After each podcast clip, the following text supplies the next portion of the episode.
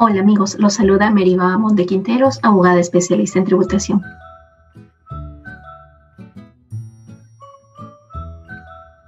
Hoy quiero comentarles respecto al decreto legislativo 1528 debido a las modificaciones al Código Tributario, especialmente a asuntos vinculados a procedimientos contenciosos y no contenciosos. Este decreto legislativo 1528 eh, modifica el artículo 47 y 48 del Código Tributario referidos a la solicitud de prescripción. Como sabemos, la solicitud de prescripción se presenta y es requerida siempre por el deudor tributario, por el contribuyente. Y se ha establecido que el contribuyente debe presentar un escrito en el cual solicita la prescripción indicando de forma específica de qué tributo y de qué periodo está solicitando esta prescripción. Este, estos dos elementos son requisitos de formalidad que si es que no son cumplidos, eh, se va a declarar improcedente la solicitud de prescripción. Estos requisitos de procedencia son aplicables únicamente para solicitudes de prescripción que sean presentadas a partir del 4 de marzo del año 2022.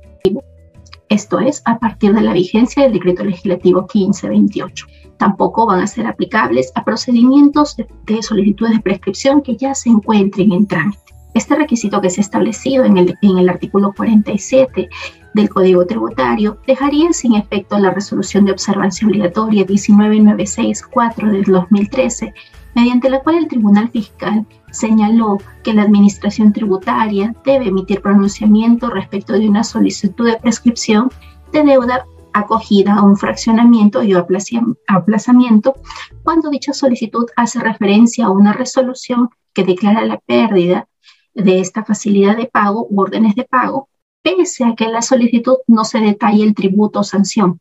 Entonces, eh, está la falta de detalle del tributo o sanción y el periodo cuya prescripción se invoca en deudas que fueron materia de fraccionamiento también va a ser exigible, de, quedando sin efecto entonces esta resolución de observancia obligatoria 11996 de la Sala 4 del 2013 en la medida que la norma cambió.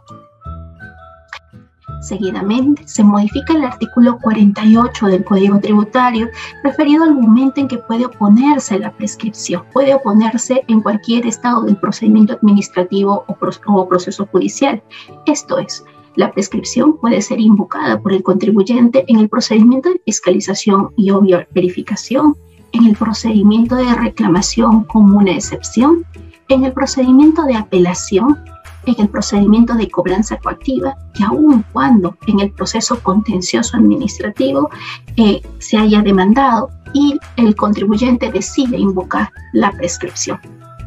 No obstante, el trámite de la solicitud de prescripción no puede ser eh, opuesto en dos vías, es decir, no puede solicitarse un procedimiento no contencioso o iniciarse un procedimiento no contencioso de prescripción y paralelamente en el procedimiento contencioso, en la reclamación o en la apelación, solicitar esta prescripción.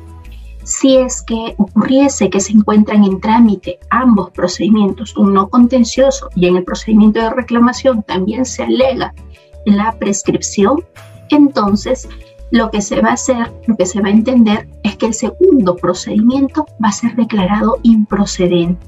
Esta modificación ha sido introducida en el artículo 48 que entra en vigencia a partir del 4 de marzo del 2022.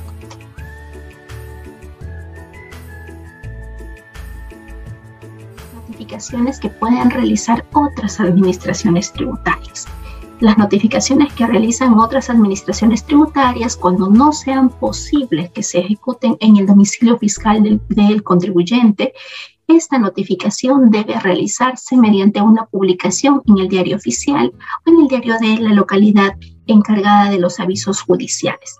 La publicación debe cumplir con ciertos requisitos, como son indicar el nombre, denominación, razón social de la persona notificada, el número de RUC, el número de documento en el que consta el acto administrativo, así como la mención a la naturaleza del acto administrativo el tipo de tributo, multa, el monto de estos, el periodo del hecho grabado y las otras menciones a actos vinculados a estas notificaciones realizadas por otras administraciones tributarias. Respecto a los procedimientos contenciosos, esto es, el procedimiento de reclamación y el procedimiento de apelación, el decreto legislativo 1528 modifica el artículo 137 del Código Tributario en cuanto a los requisitos de admisibilidad de la reclamación.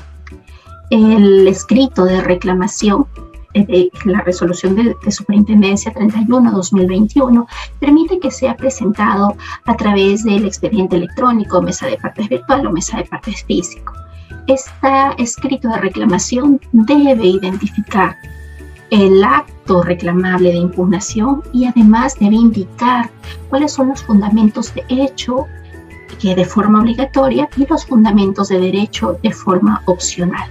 Este requisito es exigible a partir del 4 de marzo del 2022 y no es un requisito aplicable para procedimientos que se encuentren pendientes de resolución o de calificación o de su admisión a trámite. Eh, recordemos que los actos reclamables son la resolución de determinación y la resolución de multa, la orden de pago, la resolución de pérdida de fraccionamiento, las resoluciones de comiso, resoluciones de negatorias fictas, y actos vinculados a la determinación de la obligación tributaria. El plazo para reclamar son 20 días y antes únicamente se requería un escrito fundamentado. Ahora, esta modificación del artículo 137 especifica que para que se admita este recurso de reclamación debe identificarse el acto reclamable, los fundamentos de hecho y de forma opcional los fundamentos de derecho. En cuanto al requisito de admisibilidad en la apelación, se exige lo mismo. El recurso de apelación es presentado ante la SUNAT y es la SUNAT quien evalúa el cumplimiento de los requisitos de admisibilidad para luego en el plazo de 30 días hábiles elevar, el expediente al Tribunal Fiscal uno de los requisitos que evaluará la SUNAT a partir del 4 de marzo y de todo procedimiento que se inicia a partir del 4 de marzo del 2022 es que el escrito de apelación identifique el acto apelable, los fundamentos de hecho de forma obligatoria y los fundamentos de derecho. ¿Cuáles son actos apelables? Son actos apelables las resoluciones que resuelvan la reclamación, la resolución denegatoria de una dicta de, la, de una reclamación, la resolución de un procedimiento no contencioso, las apelaciones de puro derecho, las resoluciones que resuelven una reclamación sobre comiso, internamiento, cierre y multas sustitutorias, y la intervención excluyente de propiedad. El plazo general para apelar es de 15 días, salvo las apelaciones referidas a eh, tributos en los que se haya aplicado las reglas de precios de transferencia. También se ha modificado el artículo 125 del Código Tributario referido al plazo para ofrecer pruebas y para actuarlas. A partir de la fecha en la que se interpone el recurso de reclamación o apelación, el contribuyente cuenta con un plazo de 30 días para cualquier recurso de reclamación para ofrecer medios probatorios. En el caso que sea una reclamación en la que se ha determinado eh, o se ha invocado la aplicación de normas de precios de transferencia y la norma 16, el plazo para ofrecer medios probatorios, una vez interpuesto el recurso de reclamación, es de 45 días hábiles y si es que estamos reclamando resoluciones por comiso, internamiento de bienes y cierre, el plazo para ofrecer medios probatorios es de cinco días. Este plazo no requiere un pronunciamiento expreso, ¿sí? pero la administración tributaria puede requerir la actuación de pruebas ofrecidas al deudor tributario. A partir de que se interpone este recurso de reclamación, eh, la SUNAT puede declarar admisible o inadmisible el procedimiento. Y una de las modificaciones está referido a la admisibilidad que se otorgue, aun cuando existan deficiencias en el recurso de reclamación, pero que estas no son sustanciales, en cuyo caso la administración tributaria va a poder subsanarlas de oficio. Podría ser el caso de que no se acredite quién es el representante legal o la vigencia de poder. La administración tributaria cuenta con la información eh, de registros públicos para poder verificar que la persona que ha interpuesto este recurso de reclamación se encuentra legitimada para presentar. En tal sentido, esta declaración puede efectuarse antes del vencimiento del plazo probatorio. Si es que la, la reclamación es declarada inadmisible, el contribuyente podrá apelar la inadmisibilidad y se confirma la inadmisibilidad o se puede revocar la inadmisibilidad. Y la revocatoria de la inadmisibilidad de la reclamación, si es que es efectuada antes del vencimiento de los 30 días o los 45 días hábiles de los que antes mencionábamos, que es el plazo para otorgar o para ofrecer los medios probatorios, el cómputo eh, se, se, reinicia por los días que originalmente restaban a partir del día siguiente en que surte efectos la notificación de la resolución que revoca la inadmisibilidad inicialmente declarada.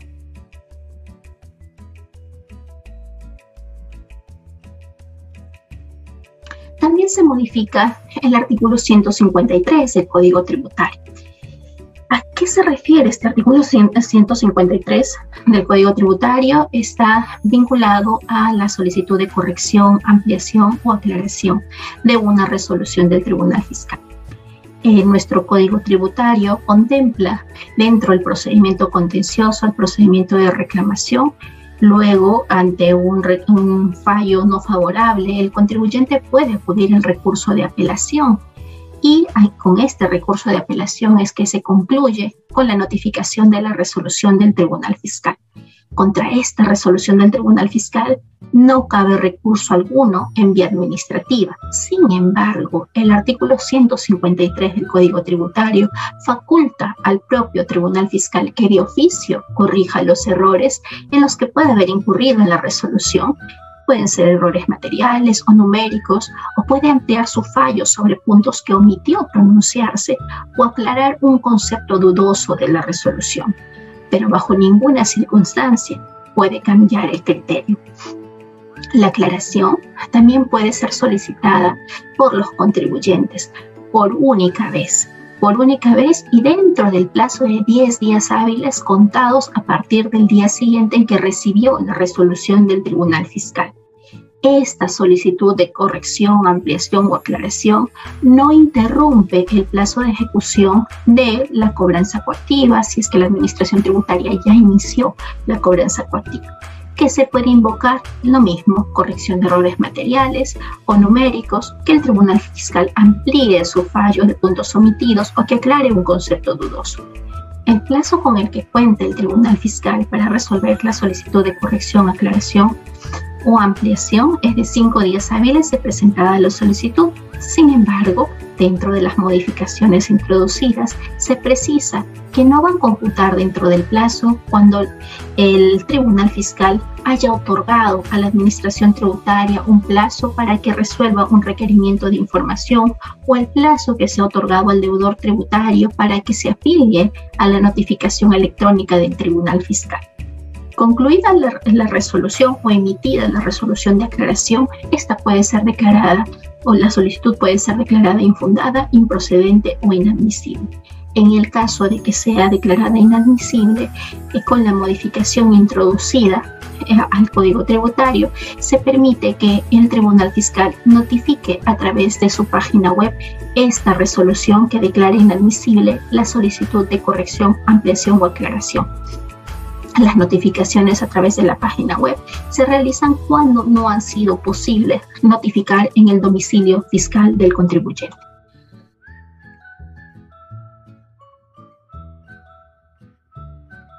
Eh, en cuanto a las resoluciones de observancia obligatoria, eh, se ha modificado el artículo 154 del Código Tributario. Son de obligatorio cumplimiento para la Administración Tributaria y mientras esta interpretación o este criterio interpretativo se encuentra vigente.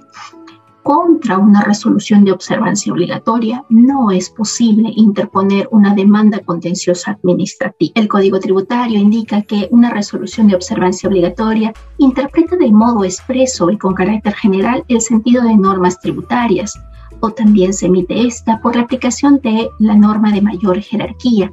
Esta resolución de observancia obligatoria se emite para establecer un criterio frecuente de las salas especializadas o de la oficina de atención de quejas. El artículo 154, modificado recientemente, ha señalado que en el caso de los, criterios recurrentes que eh, incurre la oficina de atención de quejas, va a ser reconocida como una resolución de observancia obligatoria cuando por lo menos este criterio ha sido esbozado entre las resoluciones de la Oficina de Atención de Quejas. Asimismo, este criterio ha sido establecido por tres resolutores distintos en los cuatro últimos años. Entonces, esta es la modificación que se introduce en cuanto al criterio de observancia obligatoria.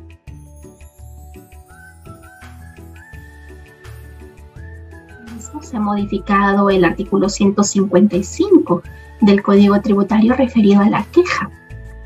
Como recordamos, el artículo 155 establece que un contribuyente puede interponer un recurso de queja cuando existen vulneraciones al procedimiento que infrinjan lo establecido en el Código Tributario, en la Ley General de Aduanas, en su reglamento y en otras normas administrativas o normas aduaneras se presenta este recurso de queja y el Tribunal Fiscal resuelve en el plazo eh, de 20 días cuando se traten de quejas contra la Administración Tributaria y excepcionalmente se ha establecido con esta modificatoria del decreto legislativo 1528 un plazo de 30 días en caso de que el Tribunal Fiscal deba emitir en la resolución de queja un pronunciamiento sobre la prescripción. Recordemos que mediante resolución de observancia obligatoria 226 de la, Oficina de Quejas del año 2016, se estableció como criterio que corresponde al Tribunal Fiscal pronunciarse en la vía de queja sobre la prescripción cuando la deuda tributaria se encuentre en cobranza coactiva y siempre que el contribuyente haya deducido previamente ante el ejecutor coactivo esta prescripción y este ejecutor coactivo, correspondiendo al emitir pronunciamiento, omite hacerlo o deniega solicitar, lo solicitado, que es la prescripción, contraviniendo las normas del Código Tributario. Esto es, no emite una resolución motivada. Solo en ese caso el Tribunal Fiscal es competente. Esta vía se abre a través de un recurso de queja y en esos casos el Tribunal Fiscal para resolver este recurso de queja va a tener 30 días hábiles. Por último, las quejas contra el Tribunal Fiscal son resueltas por el Ministerio de Economía y Finanzas en el plazo de 20 días. ¿sí? el cambio está en, en la incorporación de un nuevo plazo de los 30 días solo y únicamente para las solicitudes de prescripción invocadas en el procedimiento de cobranza coactiva la queja culmina con la emisión de la resolución de la Oficina de Atención de Quejas, mediante la cual puede declarar fundada, infundada, improcedente, inhibirse o puede declarar inadmisible. Recordemos que una resolución de inadmisibilidad puede ser publicada a través de la página web del Tribunal Fiscal al quejoso que no cumplió con afiliarse al buzón electrónico del Tribunal Fiscal, estando obligado a ello.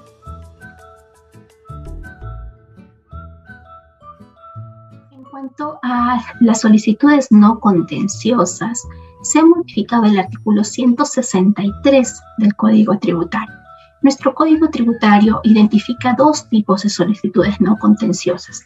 Aquellas solicitudes no contenciosas no vinculadas a la determinación de la obligación tributaria. En este ámbito encontraremos, por ejemplo, la solicitud de modificación de datos en el RUP, como puede ser el cambio de representante legal, la solicitud de aplazamiento y o fraccionamiento, la solicitud de libre disposición de fondos en la cuenta de detracción, la calificación como entidad perceptora de donaciones. Si es que la SUNAT denegase o no se pronunciase por estas solicitudes, eh, aquí su impugnación se rige por la aplicación de la Ley de Procedimiento Administrativo General. Esto es, se aplicarán los recursos de reconsideración y o apelación previstos en el, en el artículo 217 de la Ley de Procedimiento Administrativo General. Respecto a las solicitudes no contenciosas vinculadas a la determinación de la obligación tributaria, encontramos, por ejemplo, la solicitud de renuncia a la exoneración del IGB, la solicitud de devolución de pagos indebidos o pagos en exceso, la compensación, la prescripción, la solicitud de inscripción en el registro de entidades exoneradas. Presentado esto ante la Administración Tributaria y de no pronunciarse dentro del plazo de 45 días hábiles, solo y únicamente para las solicitudes de devolución, estos actos son reclamables si es que se pronunciase. Si es que no hay pronunciamiento, el artículo 163 establece que eh, es, el contribuyente eh, puede apelar directamente ante el Tribunal Fiscal. ¿En qué consiste la incorporación? Es que se, o la modificación al artículo 163, es que se establece de forma expresa que en el caso que no exista una resolución que resuelva la solicitud no contenciosa, se podrá interponer la reclamación contra la resolución ficta negatoria. Esta es la modificación que rige a partir del 4 de marzo del 2022.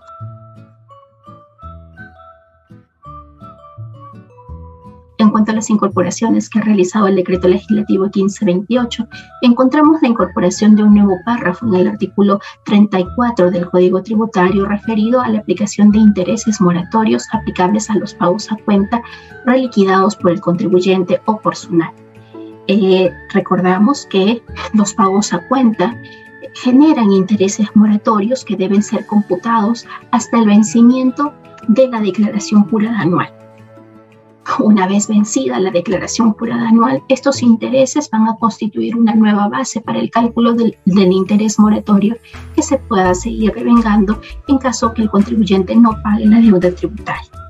Eh, se ha aclarado ya los criterios discrepantes existentes entre el Tribunal Fiscal y la Corte Suprema de que si es que correspondía o no que se apliquen intereses moratorios en el caso de que se rectifiquen los pagos a cuenta por un incorrecto cálculo del coeficiente, que sea una rectificatoria o porque la Administración Tributaria emitió una resolución de determinación.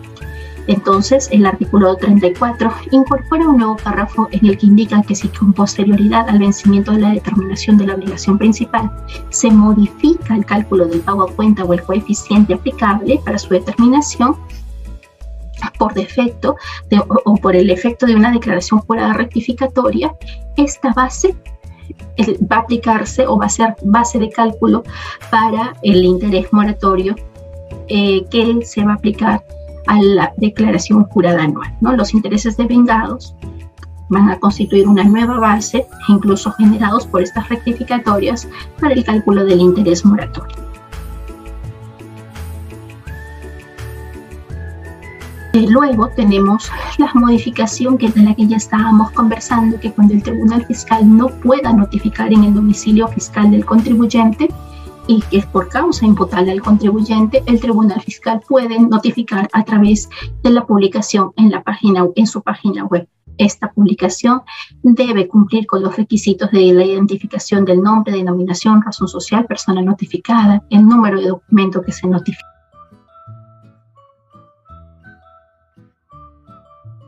Modificaciones del Código Tributario que la Ley 31380 autorizó eh, recordemos que la primera estaba referida a optimizar los procedimientos para disminuir la litigiosidad a través de medidas normativas que exijan claridad, ya la tenemos regulada a través de este decreto legislativo 1528. Queda pendiente la modificación del Código Tributario, específicamente el artículo 78, referida a la, a la emisión de órdenes de pago que permitan a la SUNAT basándose en documentación o información brindada por el contribuyente, e emitir una nueva orden de pago.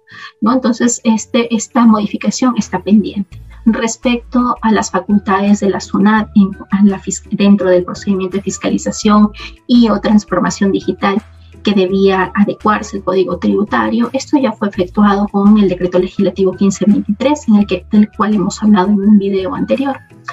Eh, también el tema vinculado a los límites a la norma séptima para otorgar eh, del título preliminar del Código Tributario para otorgar beneficios tributarios fue regulado con el Decreto Legislativo 1521. Los criterios para determinar la complejidad de las controversias tributarias eh, sin modificar los plazos. Esto también fue regulado por el Decreto Legislativo 1528, el cual hemos conversado. También se ha regulado eh, y se ha perfeccionado las normas de registro único de contribuyentes con el decreto legislativo 1524. Queda entonces pendiente regular el procedimiento de atribución de la condición de sujeto sin capacidad operativa y también queda pendiente regular la creación de perfiles para que las, eh, para cada contribuyente en función al cumplimiento de sus obligaciones. A 9 de marzo, entonces, estas normas son las que quedarían pendientes de que el Poder Ejecutivo emita. Bien, amigos, esa es la información que quería compartir con ustedes. Deseo que les sea de utilidad.